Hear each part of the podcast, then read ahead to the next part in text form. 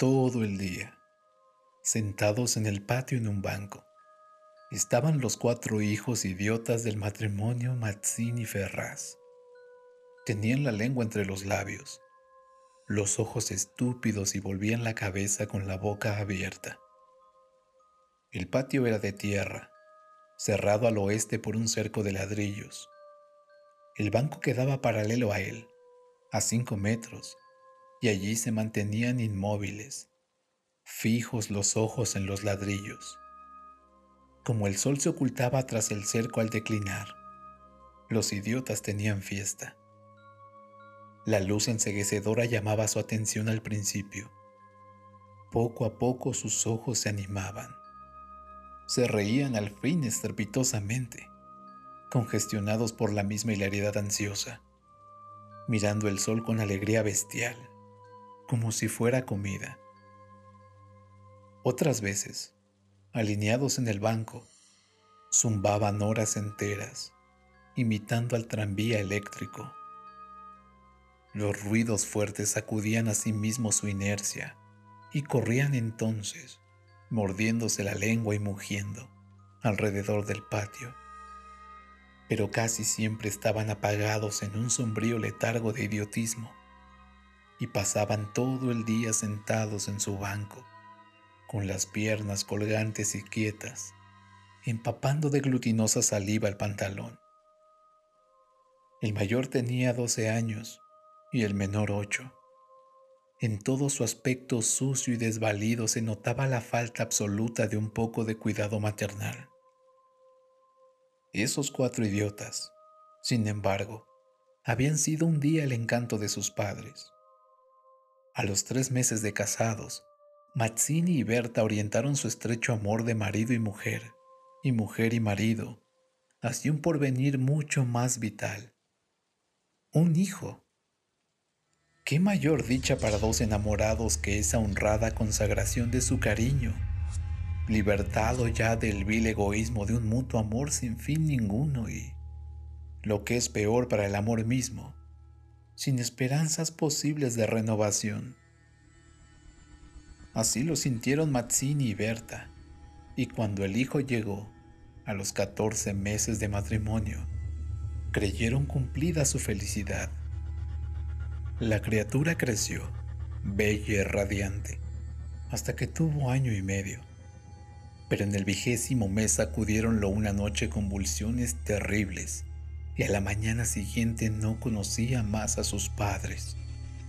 El médico lo examinó con esa atención profesional que está visiblemente buscando la causa del mal en las enfermedades de los padres. Después de algunos días los miembros paralizados recobraron el movimiento, pero la inteligencia, el alma, aún el instinto, se habían ido del todo había quedado profundamente idiota, baboso, colgante, muerto para siempre sobre las rodillas de su madre. Hijo, mi hijo querido, sollozaba ésta sobre aquella espantosa ruina de su primogénito. El padre, desolado, acompañó al médico afuera. A usted se le puede decir, creo que es un caso perdido. Podrá mejorar, educarse en todo lo que le permita su idiotismo, pero no más allá. Sí, sí, asentía Mazzini. Pero dígame, ¿usted cree que es herencia? Que, en cuanto a la herencia paterna, ya le dije lo que creí cuando vi a su hijo. Respecto a la madre, hay allí un pulmón que no sopla bien. No veo nada más, pero hay un soplo un poco rudo. Hágala examinar bien. Con el alma destrozada de remordimiento, Mazzini redobló el amor a su hijo, el pequeño idiota que pagaba los excesos del abuelo.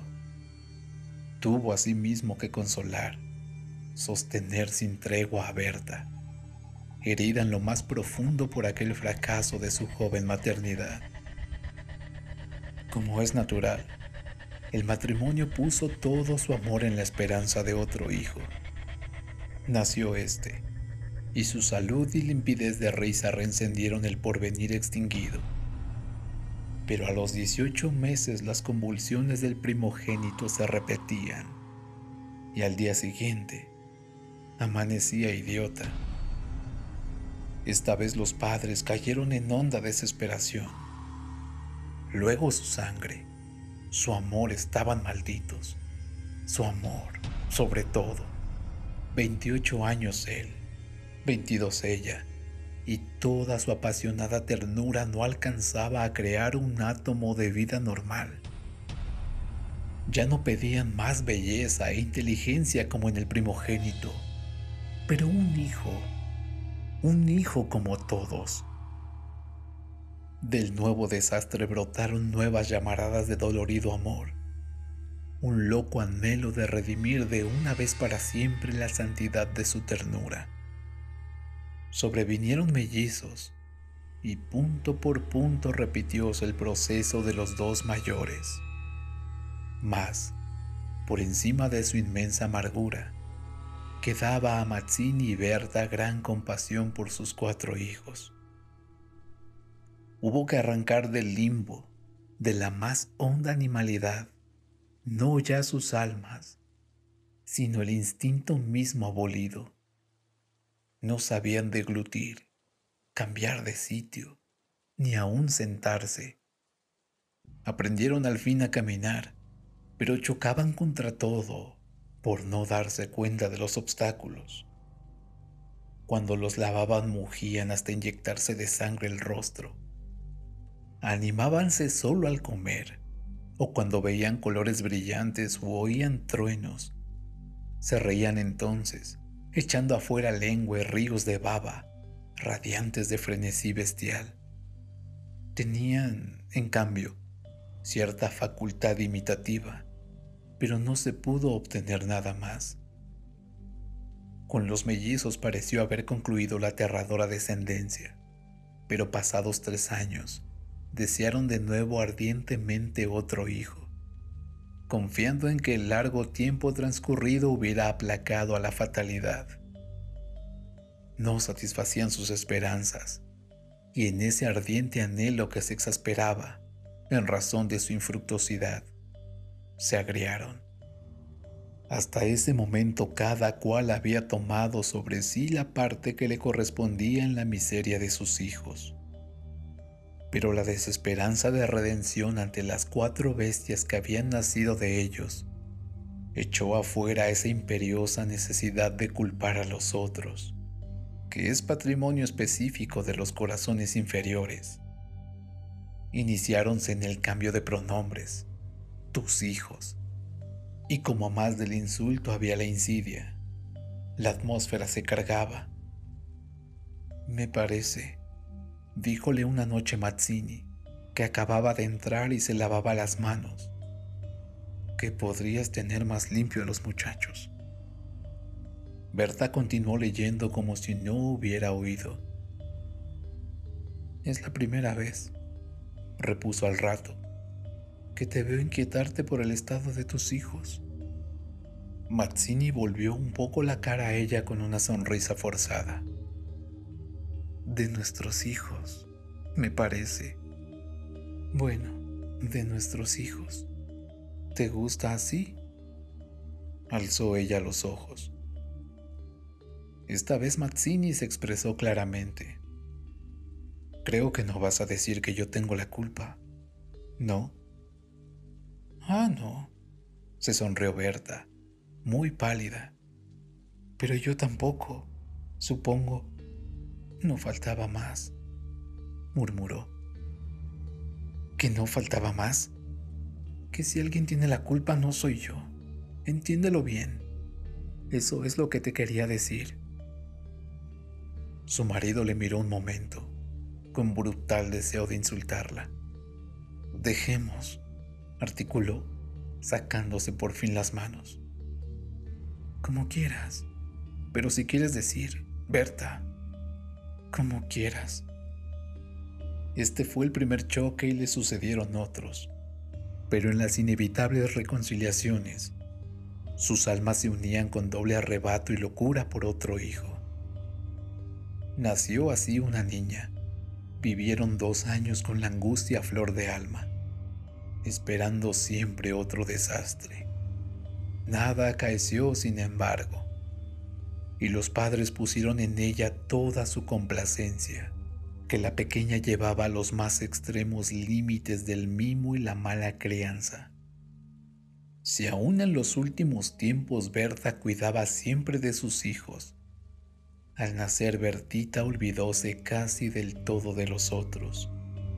Su solo recuerdo la horrorizaba, como algo atroz que la hubieran obligado a cometer. A Mazzini, bien que en menor grado, pasábale lo mismo no por eso la paz había llegado a sus almas. La menor indisposición de su hija echaba ahora afuera, con el terror de perderla, los rencores de su descendencia podrida. Habían acumulado y él sobrado tiempo para que el vaso no quedara distendido, y al menor contacto el veneno se vertía afuera.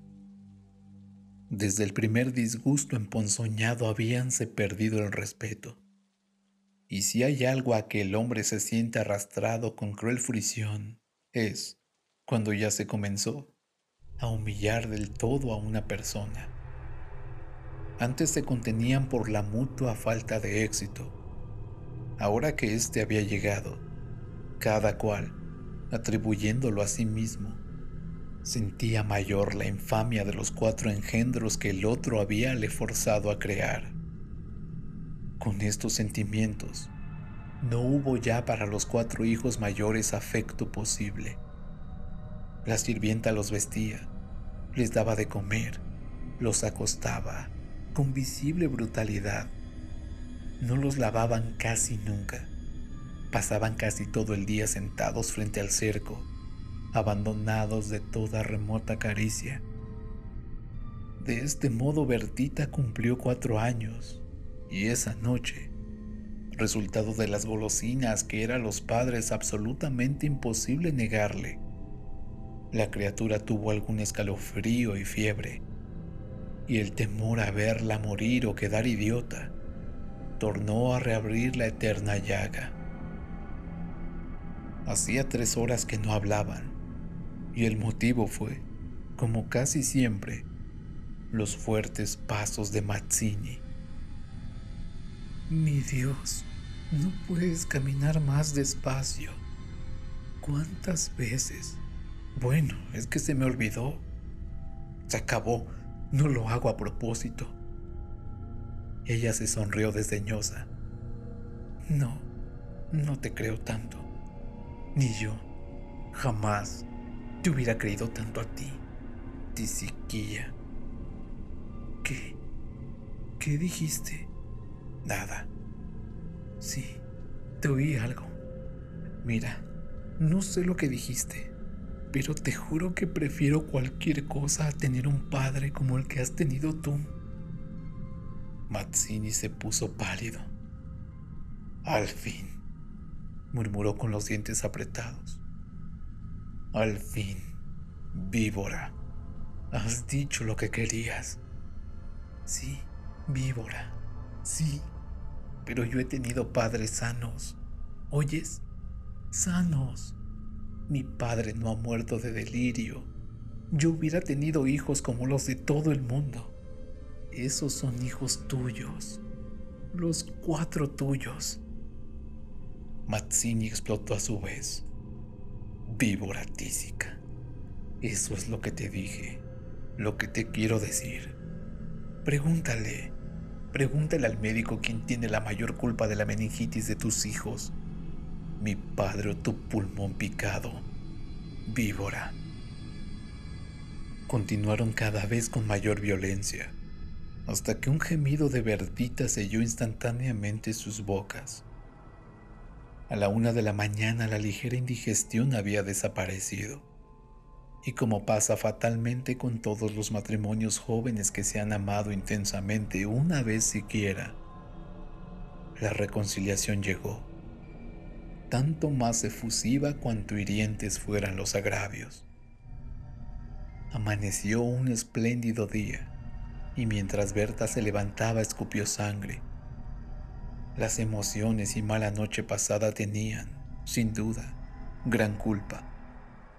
Mazzini la retuvo abrazada largo rato y ella lloró desesperadamente, pero sin que ninguno se atreviera a decir una palabra. A las 10 decidieron salir después de almorzar. Como apenas tenían tiempo, ordenaron a la sirvienta que matara una gallina. El día radiante había arrancado a los idiotas de su banco, de modo que mientras la sirvienta degollaba en la cocina al animal, desangrándolo con parsimonia, Berta había aprendido de su madre este buen modo de conservar frescura la carne. Creyó sentir algo como respiración tras ella.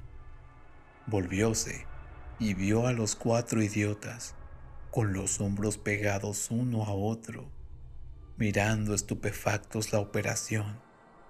Rojo, rojo. Señora, los niños están aquí, en la cocina. Berta llegó. No quería que jamás pisaran allí y ni aun en esas horas de pleno perdón, olvido y felicidad reconquistada, podía evitarse esta horrible visión, porque, naturalmente, cuantos más intensos eran los raptos de amor a su marido e hija, más irritado era su humor con los monstruos. Que salgan, María. Échelos. Échelos, le dijo.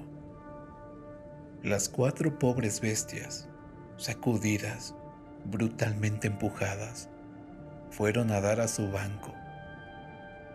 Después de almorzar, salieron todos. La sirvienta fue a Buenos Aires y el matrimonio a pasear por las quintas. Al bajar el sol volvieron, pero Berta quiso saludar un momento a sus vecinas de enfrente.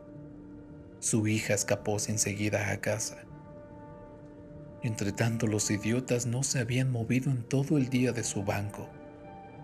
El sol había traspuesto ya el cerco, comenzaba a hundirse, y ellos continuaban mirando los ladrillos, más inertes que nunca. De pronto, algo se interpuso entre su mirada y el cerco.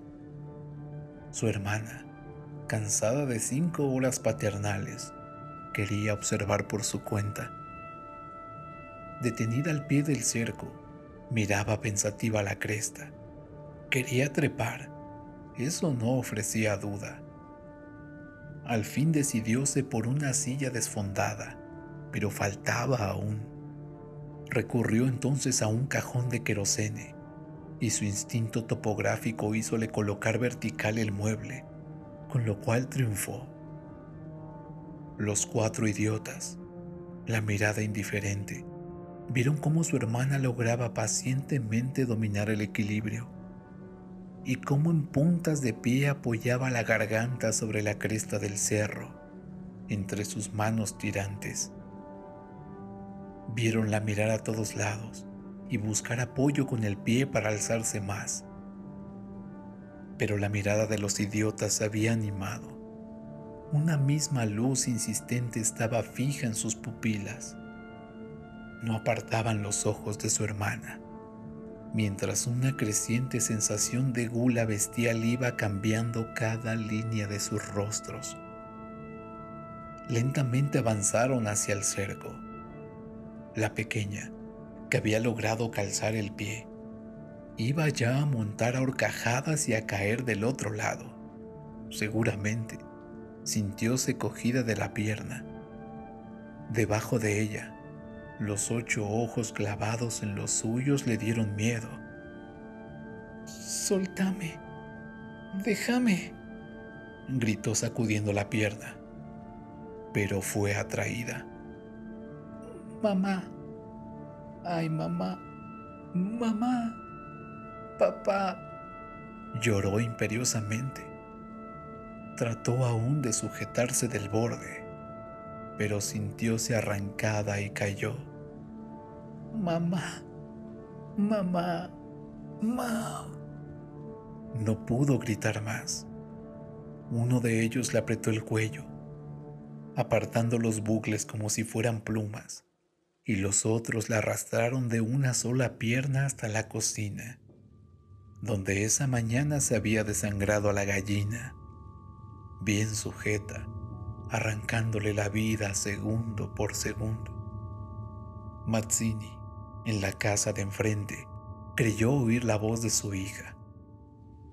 Me parece que te llama, le dijo a Berta. Prestaron oído, inquietos, pero no oyeron más. Con todo, un momento después se despidieron y mientras Berta iba a dejar su sombrero, Mazzini avanzó en el patio. Bertita, nadie respondió. Bertita, alzó más la voz, ya alterada. Y el silencio fue tan fúnebre para su corazón siempre aterrado, que la espalda se le heló de horrible presentimiento. Mi hija, mi hija. Corrió ya desesperado hacia el fondo, pero al pasar frente a la cocina vio en el piso un mar de sangre. Empujó violentamente la puerta entornada y lanzó un grito de horror. Berta, que ya se había lanzado corriendo a su vez al oír el angustiado llamado del padre, oyó el grito y respondió con otro. Pero al precipitarse en la cocina, Mazzini, lívido como la muerte, se interpuso, conteniéndola. No entres, no entres, Berta alcanzó a ver el piso inundado de sangre. Solo pudo echar sus brazos sobre la cabeza y hundirse a lo largo de él con un ronco suspiro.